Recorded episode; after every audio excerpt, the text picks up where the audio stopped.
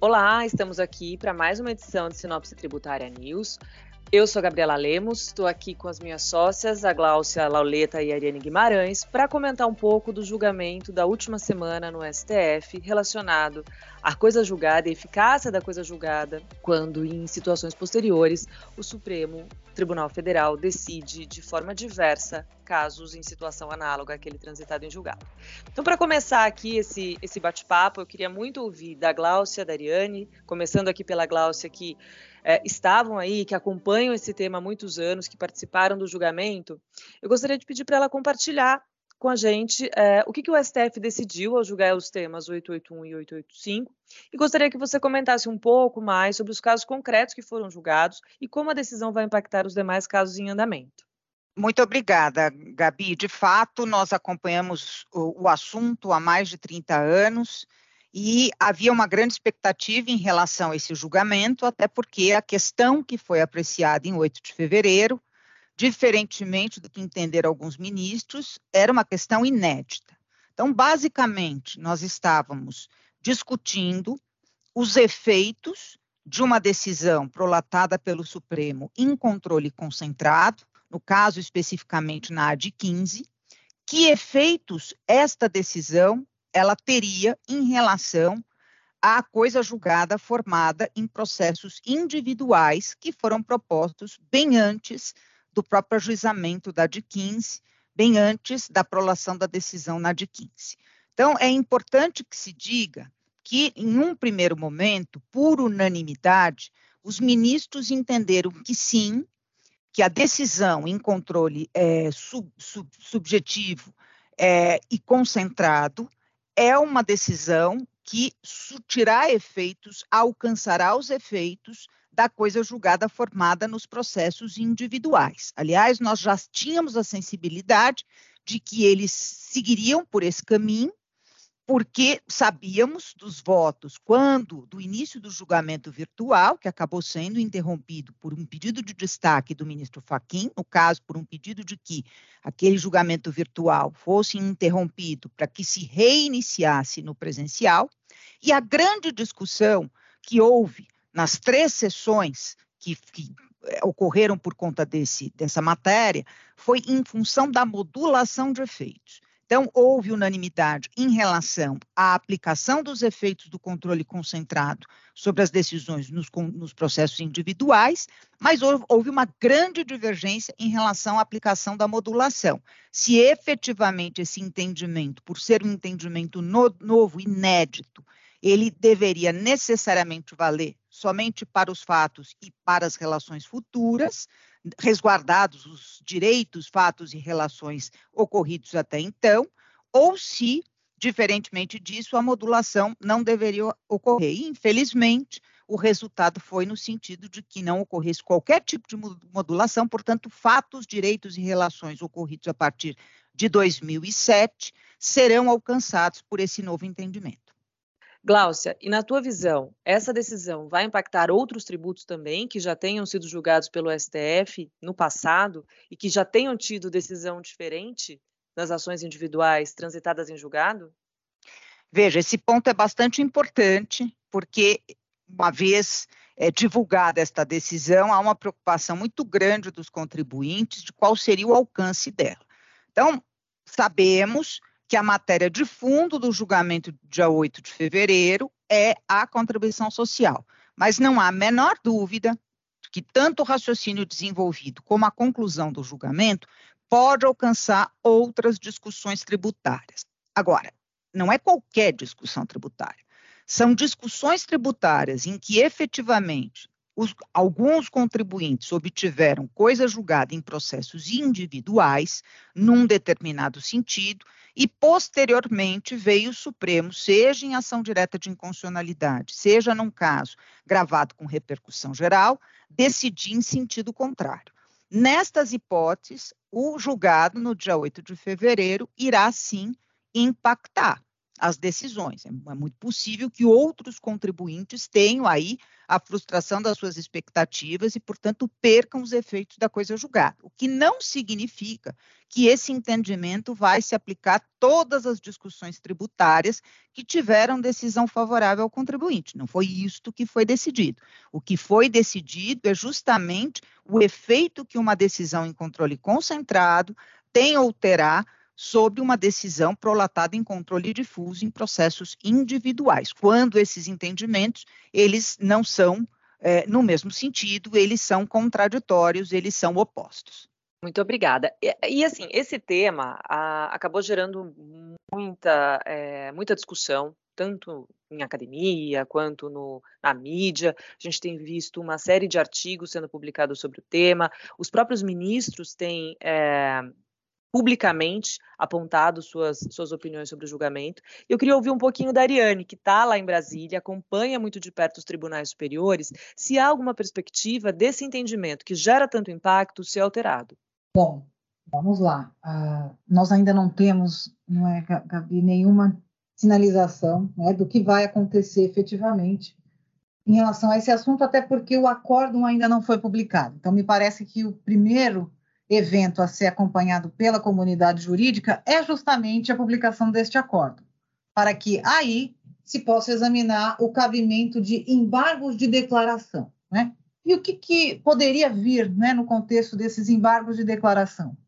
Poder, poderia vir justamente uma nova reflexão do Supremo Tribunal Federal sobre esse ponto da modulação de efeitos que a Gláucia já uh, antecipou. Né? Ou seja, não nos parece, né, do ponto de vista de diretriz, que o Supremo Tribunal Federal vá voltar atrás em relação aos efeitos que uh, uma decisão, né, uh, no contexto de um controle concentrado, possa produzir em relação à coisa julgada formada que seja contrária ao que o Supremo Tribunal Federal estabeleça. Então, me parece aqui que, de fato, nós temos uma nova, uh, uma definição de um novo paradigma em relação à força que os precedentes possuem. E já era uma vontade do ministro Gilmar Mendes, que depois, num segundo momento, se consolidou no Código de Processo Civil e que agora se uh, define uh, de fato em relação à força que esses precedentes têm, em relação, inclusive, à coisa julgada. Então, me parece que é um novo paradigma que nós vamos ter que conviver. Só que esse novo paradigma, ele é uma definição diferente daquilo que os manuais uh, de direito constitucional estabeleciam, do que os livros de direito processual previam. Então, nós temos sim uma novidade, e essa novidade ela tem que ser tratada com as consequências que o próprio Código de Processo Civil também estabelece, que é a modulação de efeitos. Então, me parece que esse ponto da modulação de efeitos está causando uma insatisfação e uma indignação que não é só para aqueles que têm decisão de coisa julgada de CSL, que é a matéria de fundo, como a Glaucia mencionou mas aqui está é, em risco e comprometido todo o universo de decisões aí alcançadas pela coisa julgada, porque elas de fato poderão ser alcançadas caso essa modulação de efeitos não seja estabelecida. Então, me parece aqui que há, sim, um movimento grande da sociedade civil como um todo, inclusive entidades já sinalizando que irão ingressar com pedidos de amigo da corte, justamente para contribuir e fazer com que o Supremo reflita novamente sobre esta modulação de efeitos e que, portanto, apenas a partir de 2023 é que nós tenhamos esse efeito imediato da decisão do Supremo sobre casos já definitivamente julgados aí alcançados pela coisa julgada. Eu acho que sim, deverá haver uma comoção grande e aí nós esperamos que haja uma nova reflexão do Supremo a respeito disso. É interessante te ouvir, Ari, e o que vem à minha, à minha cabeça aqui é que a gente está diante de uma situação muito grave de, segura, de insegurança jurídica, né? E aí a gente não pode se esquecer que já há algum tempo o STJ, também nessa sistemática dos recursos repetitivos, apreciou o tema especificamente da CSL e chegou numa conclusão oposta àquela que chegou o STF na última semana. Se entendeu naquela ocasião que deveria ser aplicada a coisa julgada individual formada nos processos. E há 10 anos, é, há cerca de 10 anos, isso vem interferindo objetivamente, inclusive, no, na classificação de risco das contingências fiscais relacionadas ao tema. Né? A gente não pode esquecer aqui que algumas empresas têm essa decisão transitada em julgado, tinham suas contingências analisadas pelos escritórios que conduziam os processos, e com a sinalização favorável de STJ, em repetitivo, né, a primeira sessão do STJ, que é competente para analisar a matéria tributária, é, entendeu que o assunto deveria ter um desfecho favorável ao contribuinte, pela não incidência da contribuição é, social sobre o lucro a gente conhece, né? Então, em termos de direito, cada corte tem a sua própria competência. Eu queria ouvir um pouco de vocês, e aí eu gostaria de ouvir as duas, como compatibilizar essa, é, é, essa, essa competência de cada uma das cortes e como lidar com essa insegurança na classificação de risco dos casos. Gabi, eu vou deixar a Ari nos falar um pouquinho sobre a concomitância das competências, mas eu vou pegar este gancho da, da decisão do STJ em repetitivo, tema 340, é, que você falou, para colocar aqui muito claramente qual foi a minha grande surpresa ao longo desse julgamento.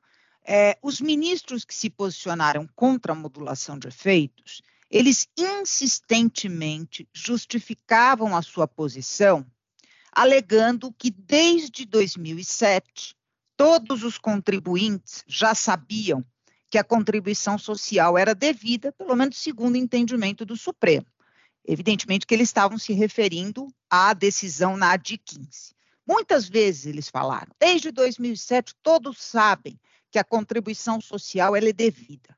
Portanto, aqueles que não recolheram o tributo, eles se colocaram numa uh, situação de vulnerabilidade por conta disso. Agora, o que eles se esquecem, infelizmente, eu só posso colocar nesses termos, é que o que estava sendo julgado não era se a contribuição social era ou não devida, porque de fato todos nós sabemos qual é o entendimento do Supremo a respeito disso desde 2007.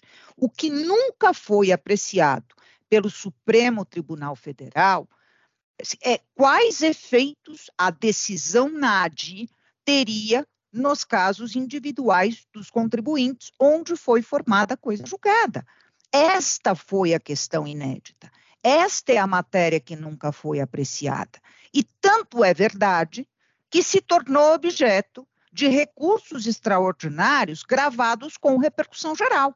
Se nós já estivéssemos falando de algo decidido, de algo previsível, de algo que todos sabiam a justificar não modulação de efeitos, sequer teria sentido este novo julgamento e justamente um novo julgamento com repercussão geral. Então existe uma grande contradição neste posicionamento que foi manifestado, porque o que me pareceu é que muitos desses ministros, eles confundiram o próprio objeto do julgamento de 8 de fevereiro. O que, que nós estamos julgando aqui? Nós estamos ratificando que a contribuição social é devida, mas isso não é necessário. Isso ficou lá em 2007. Ou nós estaríamos analisando uma matéria nova, que é justamente a coexistência ou não de efeitos de decisões, tanto em controle concentrado como em controle difuso. Eu acho que isto acabou nos causando até uma maior indignação em relação àquilo que foi concluído. É, e, e, avançando em relação ao, ao, ao, que nós tínhamos, é, em termos de diretriz, é, muito se falou, e isso foi objeto de artigos de opinião nos, nos maiores jornais do país, né, com relação à nova posição do Supremo Tribunal Federal sobre os efeitos da coisa julgada versus uma decisão do Supremo. Né? E, e, o que nós enxergamos nessas, uh, desses, nesses artigos de opinião é que talvez esse ponto que a Glaucia acabou de mencionar tenha sido até pouco explorado, inclusive nestes artigos, porque nós não estamos falando de uma primeira decisão de coisa julgada que está sendo alcançada por esse julgamento do Supremo. Nós estamos falando de duas decisões proferidas pelo Poder Judiciário, que essa segunda confirmou a coisa julgada, confirmou que a coisa julgada produziria efeitos ano após ano, até que nova lei fosse editada. Inclusive, nós tivemos, é, a partir do julgamento do Superior Tribunal de Justiça, influência no próprio CARF. O CARF já julgou por unanimidade, baixou autos de infração, dizendo que a coisa julgada não poderia ser afetada por uh, período, em, em, períodos posteriores e cancelou autos de infração uh, aí relacionados a períodos que sejam posteriores à coisa julgada que a empresa tinha num determinado ano. Inclusive, autos de infração posteriores a 2007. Um outro elemento que é também muito importante de ser é, destacado aqui é que a Procuradoria da Fazenda Nacional, ela nunca, antes de 2011, havia suscitado a ADI 15 em 2007 como apta, ela única exclusivamente, a afetar a coisa julgada, o trânsito em julgado. Se nós pegarmos as petições da Procuradoria da Fazenda até 2011, quando veio o parecer 492, dito e redito lá, na sustentação oral, esse parecer ele foi o primeiro diploma que diz que a ADI, que o julgamento em controle concentrado, tem uma, uma relação direta com a coisa julgada. Nas petições anteriores, o que, que ela invoca? Ela invoca a súmula 239, que circunscrevia o trânsito em julgado ali ao exercício em que foi proferida, e ela invoca as leis posteriores da contribuição social sobre o lucro líquido. Ela nunca tratou o julgamento da ADI em 2007 como apta a acessar os efeitos da coisa julgada. E ela mesma diz neste parecer de 2011 que a partir de 2011 é que esse efeito poderia ser aplicado. Ou seja, o Supremo Tribunal Federal está sendo mais realista do que o próprio rei. Então, me parece que esses pontos, que são ponto aqui, pontos nevrálgicos aqui da discussão, deverão ser enfrentados em, em, futuros embargos de declaração, porque realmente o Supremo precisa voltar ao objeto, como disse a Glaucia, uma questão né, de definição ali de escopo do julgamento eu acho que fica muito claro aqui ouvindo vocês é, dessa posição e dos riscos que a gente vai acabar sofrendo aqui com essa nova interpretação dada pelo STF. Mas eu queria saber é, se vocês já viram algum caso, algum impacto gerado pela decisão do STF recente no STJ. E aí eu faço referência à discussão do IPI. E aí, Ari, eu queria muito ouvir você. Me parece, assim, até olhando não é, as duas pautas, parece até que ambos os presidentes das duas dialogaram para que os assuntos fossem julgados é, de forma concomitante. É, não descartamos essa comunicação, mas de fato uh, não, não há né, nenhuma sinalização de que um aguardou o outro, mas enfim, são temas aí afeitos que a gente vai ter uma, uma, uma deliberação em conjunto. E o que, que o Superior Tribunal de Justiça é, decidiu na última quarta-feira, no dia 8. O Superior Tribunal de Justiça é, definiu que ação rescisória ela é cabível para fins de ajuste de uma decisão que foi já alcançada pela coisa julgada frente a uma interpretação jurisprudencial que se faça no momento posterior.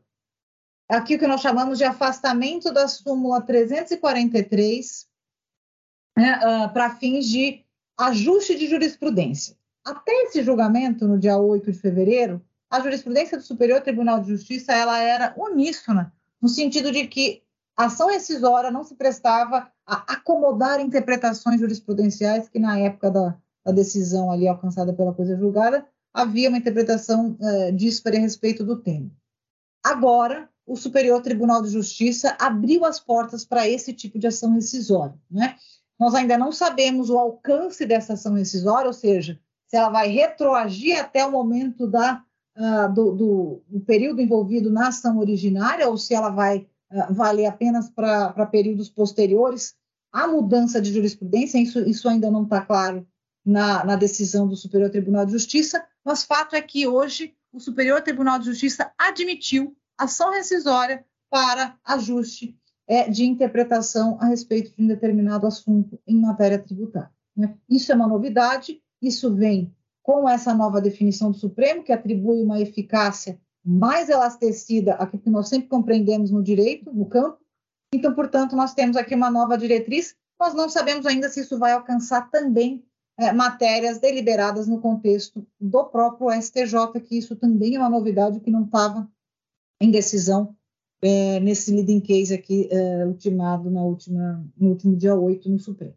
E para a gente concluir aqui esse bate-papo, que eu acho que foi muito rico, eu queria saber se vocês veem dessa decisão do STF só uma grande insegurança jurídica ou se vocês enxergam alguma oportunidade para o contribuinte. como foi dito, inclusive, por alguns dos ministros ao longo do, do julgamento, né, é, eventualmente, se uma situação oposta, como aquela que foi analisada, ela existir, eu acho que pode existir oportunidade sim. O que, que seria uma situação oposta? Eventualmente, um contribuinte que obteve uma decisão individual é, num, num, determinado processo, coisa julgada num processo individual, em sentido contrário, no sentido de ser devido a um determinado tributo, e eventualmente esta matéria tenha sido apreciada de forma favorável, seja através de uma DI, seja através de um processo gravado com repercussão geral. Segundo o entendimento que foi manifestado, esse contribuinte poderia se valer dessa decisão, no chamado controle concentrado, e aquela decisão transitada em julgado favorável teria os seus efeitos interrompidos. A partir de quando? A partir do momento em que o Supremo se manifestou no processo no chamado controle concentrado. Então, em casos específicos, né, em que realmente essa situação vem ocorrer, é, pode, podem existir oportunidades para os contribuintes, sem dúvida nenhuma. E eu vou fazer um último comentário, até para a gente finalizar. É, é, é, muito possível, isso não torna menos grave o que foi decidido no dia 8 de fevereiro, mas é muito possível que uma situação como essa, a partir de agora, ela seja menos recorrente. Por quê? porque há uma tendência, especialmente do Supremo Tribunal Federal, de apreciar as questões relevantes em matéria tributária somente em repercussão geral. Então, dificilmente nós teríamos uma situação de uma decisão num caso individual antes que a repercussão geral viesse ser apreciada no Supremo. Evidentemente que a exceção seria uma falha processual num caso específico que impedisse a aplicação do entendimento a ser prolatado em repercussão geral naquele caso concreto. Acho que é uma observação importante. Mas isto, como eu disse, não torna menos grave o que foi decidido em 8 de fevereiro e que justifica toda a repercussão que nós estamos assistindo, e repercussão esta que vai além do próprio universo jurídico. Né? Basta que nós olhemos os sites, basta que nós olhemos as redes sociais e os jornais e nós vamos perceber a, a magnitude da repercussão desse julgamento no momento em que é tão importante a gente falar de segurança jurídica, é tão importante a gente falar da defesa das instituições, das conquistas que foram obtidas, em se falar em estabilidade, em previsibilidade, nos surpreende muito que o Supremo tenha decidido colocar em xeque esta garantia que é tão importante para o Estado de Direito.